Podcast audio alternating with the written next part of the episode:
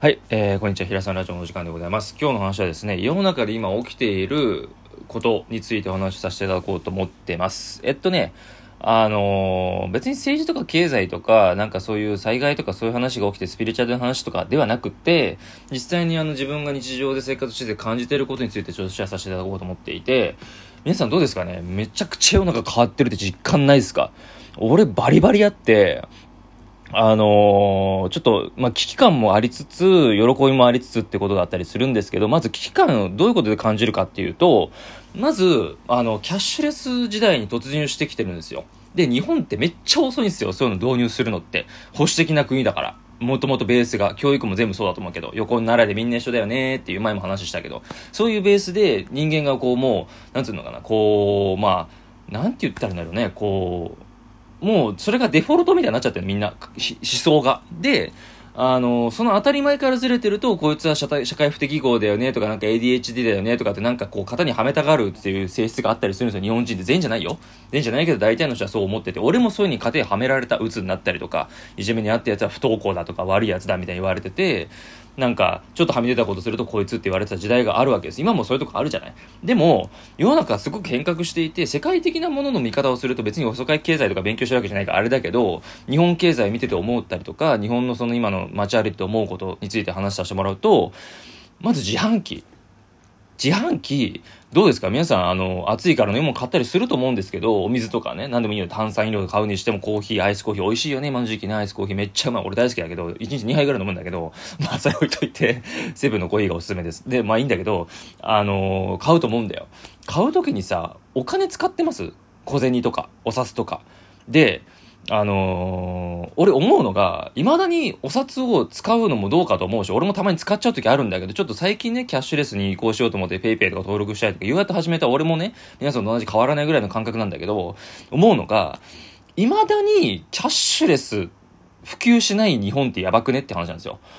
アメリカの話をすると、アメリカのカリフォルニアとかどっかってアマゾンの本社があるんだよね。で、アマゾンの本社に近くにあるコンビニでも実施、実施をされてても2、3年前から実施されてることなんだけど、アマゾン GO っていうのがあって、どういうものかって仕組みを説明すると、まあコンビニみたいな形式のものがあって、そこの中で買い物ができますと。で、店員さんいませんと。で、どこでキャッシュ、も要はその決済をするかって言ったら、商品持つよね。例えば、まあ、カレーパン欲しいと。カレーパンと牛乳飲みたいみたいな。警察官かって話だけど、張り込みかってなるんだけど、それを、まあ、アンパンか、それは。まあいいんだけど、持つとするじゃないですか。それをももうただ持っていくだけで、自分の顔認証とかそういうのデータを認識したそのコンビニがあって、ゲートくぐるだけで決済できますみたいな。いう実験をもうしてる会社があるわけです。アマゾンで実際にアメリカの企業で。日本って多分向こうとか海外の流行りとか服とか何でもそうだけど、10年遅れで来るわけですよ。10年遅れで今流行ってるよねって音楽とかも全部文化もそうだけど、カルチャーそうだけど、マジで遅い。本当に。本当遅すぎる。ウーバーとかだってもうアメリカだったら5年ぐらい前からやってるつい最近でしょ、ウーバーイーツとか。出前館とかも。もう昔やってたものを日本って遅れてなんか良さそうだねって言ってて、こう、様子見てからやるんだよね。中国とかめちゃくちゃ早いのよ。その PayPay とかアリペイとかっていう、PayPay は日本か。アリペイとかっていうのはアリババっていうそのそうなんか会社があって、中国のその資本主義の国家の中国の、えー、習近平とにお金を出資してもらってでかくなった会社なんだけど、まあもともとあの人はすごい素晴らしい人なんだけど、勉強してるからもちろんあんだけね、資本を持ってるのはすごくなんだけど、まあそれは置いといて、そういう企業がもう初めてやったことに関してとかっていうのを後からこれどうなんだろうって様子見てちょっとやってみっかみたいなのを日本企業が真似するみたいな。もうね、後発的なの多すぎる。本当に。で、その典型がマジで自販機。未だに Suica と、あれだけでしょ？あの、まあ、場所による、俺田舎だから住んでるかもしれないけど、 Suica とね、あとなんだっけ、 PASMO？だけなんだよね。ピッてできるのが。他の、なんか、あの、もの電子決済系のやつとかアプリとかで使えたりするとかまだ少ないと思うの。ゼロじゃないよ。あるけど、未だにコインコインっていうか、まあ、小銭？コインってなんで、なんでそのアメリカかぶれなそこだけ？あの、コインとか入れたり、お金をね、効果を入れるだけとかさ、それしか対応しませんみたいなのがあったりするから、どんだけ遅いの？みたいな。もう世の中そういう流れじゃないよ、みたいな。一番顕著なのは、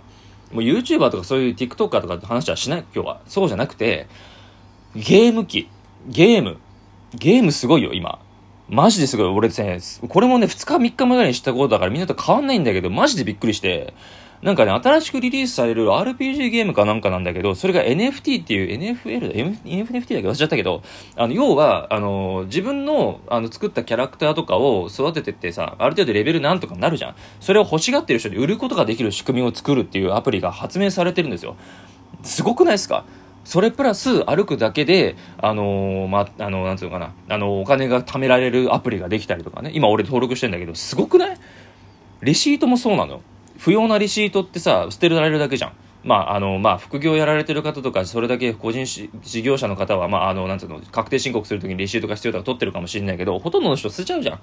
家計とか持ってる人で、家計簿作ってる人はやっぱり書くかもしれないけど、今もアプリで一括できちゃうから写真撮るだけで捨てられちゃうんだよ、あの紙切れって。それを、あのー、ワンっていうアプリを作ってる、多分高校生かなんかの起業家の子かな？多分18か19、今は20歳ぐらいになってるのかわかんないけど、その子が作ってるアプリとかあって、それを登録するだけで、1個10円ぐらいで確かね、5円か10円かな、俺もやってたんだけど、今やめちゃったんだけど、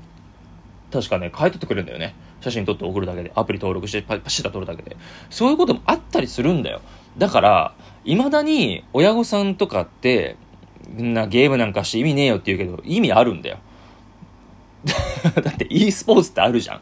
e スポーツで海外の人優勝賞金5億円とかさ、なんかすごい額をもらうわけじゃん、チームで。5人いたら1人1億円じゃん。で、海外って日本と違って46%もその税金を持ってかれないから1000万、2000万以上とか1億円プレイヤーだとしても。だから、向こうは税率が安いから、ほとんど自分の手元に残るわけですよ。諸経費とかは、あの、やってもね、ゲーム機器とか、そのモニターとか買ったりとかさ、なんか諸経費全部引いてもさ、結構残るのよ。だからそういう風なことをちゃんと勉強した方がいいよ。俺も少しずつ勉強してるうちだから別にそんな一枚に皆さんに言えることじゃないんだけど、マジで知らないこと多すぎる。俺も死ぬまでに何し、どんだけ知れるか知らないけど、今生きてる現代の日本の国内で起きてることぐらいはちょっと認識しとこうよって話。みんな知らおうとしなさすぎるし、知らないことが当たり前で別にいいや、俺に関係ねえや、政治経済も関係ねえや、世の中の流れなんか知ったこっちゃねえみたいなこと言ってる人いるけど、お前バカかと。そういうことやってるから、自分が幸せにならないんだと。むしもちろんね、会社に所属して幹部クラスになって1億とか、まあ1億はないか、まあ2000万とか3000万稼いでて、それで幸せだったら構わないけど、お金だけで幸せになると思ったら大間違いだからね。お金なくても幸せな人もいるんだし、お金だけでも幸せな人もいるし、お金がなくて心が幸せ、お金もおか、ね、心も豊かで幸せになってる人もいるんだから、その中に入ってくるからね。自分の環境だからね、日本社会も全部、世の中も。それをちゃんと知った上で、あ、知ったんだ、メタバースってこういうことなんだ、とか、メタバースってあの、なんか DAO とかいっぱいあるじゃん。1.0、2.0、バージョンアップしてきて3.0、2022年が3.0の時代になってきて、DAO っていうのが入ってきて、DAO っていうのは、あの、ネット上でできる株式会社の話だよねって誰かが、これいいよねっていう立案をしたものに関してみんなが、あ、じゃあそれに出資しましょうって言ってトークン配られて、そのトークンを、あの、価値が出てくるのどういうことかっていうと、その立案したものに対して価値が生まれて、それで利益出た時はみんなで分配しましょうよって仕組みが DAO なんだよ。わかる？調べて DAO って。なんかね、すごい小難しい名前でわしだったんだけど、俺も略何だったっけ？みたいな。日本語にしても英語にしても難しくてわけわかんねえじゃんみたいな話なんだけど、そういうこともちゃんと勉強しよう。うん。会社はほら、登記とかあるじゃん。そういうのを全部省いて書類とかペーパーレスにした状態で株式をできる仕組みを作ったのが DAO なのよ。そういうのもちゃんと勉強しないと世の中ってめっちゃ変わってるから、全部パソコン1個で仕事できる時代になってて、そういうフリーランスが増えてきてるとかってもちゃんと分かってるじゃん。それを表面で、はいはい、いるのね、はいはいじゃなくて、自分がそういう人がいて、自分もどうなのかっていうことをちゃんと自分の中で照らし合わせないと学びって深まんないからね。知ってるだけだと何も意味ないから。こうやってラジオとか、なんか何でもいいよ。ツイッターでもいいし、友達に話すでもいいし、なんかノートっていうサイトがあるんだけど、それに文字で打ってみて、配信してみて、収益するしないとかどうでもいいから、とりあえず配信してみて、表現してみたりとか、なんか、自分の持ってるものとか知ってることをアウトプットしない人が多すぎて、知ってることが価値だみたいに言ってるけど、知ってるだけは高の持ち腐れだからね。水だって同じ場所に行ったら腐るんだから。流れてるから意味があるのよ。富士山の美味しい水だって上流から中流下流に流れてその流れがあるから初めて水として潤って綺麗になるわけよあれがずっと滞ってミックスあるだけだからカビが生えて苔が生えてそれと一緒だからね。あなたたちの思考も、俺の思考も行動も全部、あのー、循環してるからね。ご飯食べて変な話出すじゃん。口から出して、あ食べて、中で消化されて栄養分取り入れて、自分の体も細胞も生まれ変わって、何兆個って変わってるって毎日ね、変わってるって言われてるんだけど、人間の体ってね。だから食べてるものが反映されるし、出るものが出た時に排出していらないもの出してるわけじゃん。ほら、循環じゃん。食物連鎖もそうじゃん。ね？一番ちっちゃいミジンコとか、なんかプラクトンとかあるじゃん。なんかある、あるでしょ？なんか海洋のプランクトンとかあるじゃん。そういうのもなんか魚に食べられて、魚がどうでどうとかなってて、人間が食べてどうだとかっていう話になってくるじゃん。そういうこともなんか全部循環してるんだよってこともちゃんとわかんないと置いてかれるよ、本当に。人生100年時代で生き方も多様化してて、仕事も多様化してて、ねえ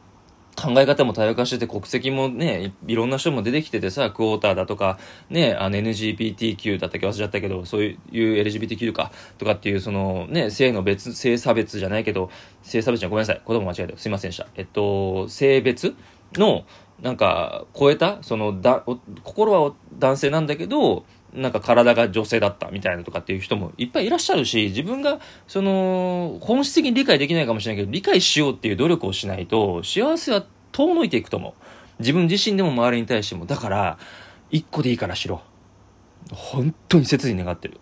俺ですらここまで来れたの。俺、本当にしょうもない人間なのよ。自分でその卑下するなって言うかもしれないけど、本当に自分のことそういうふうに危機感を覚えてんのよ。生き方において。だから、あの、世の中も変わってるんだから、あなたも変わりましょう。少しでいいから。一個でいいから。一個でいいから知ったことを誰かに伝えましょう。友達でも親でも誰でもいいから。そうすることで自分の中に溜まっていくから自分という存在が少しずつ変わっていくんで、ぜひやってみてください。本当に危機感感じてほしい。日本人マジ勉強しなさすぎ。本当本も読まないし、人の話も聞かないし、こうやってアウトプットすることもしないし、なんかみんな横一列でやることは正解だみたいに言ってるけど、クソくらいだと思ってる。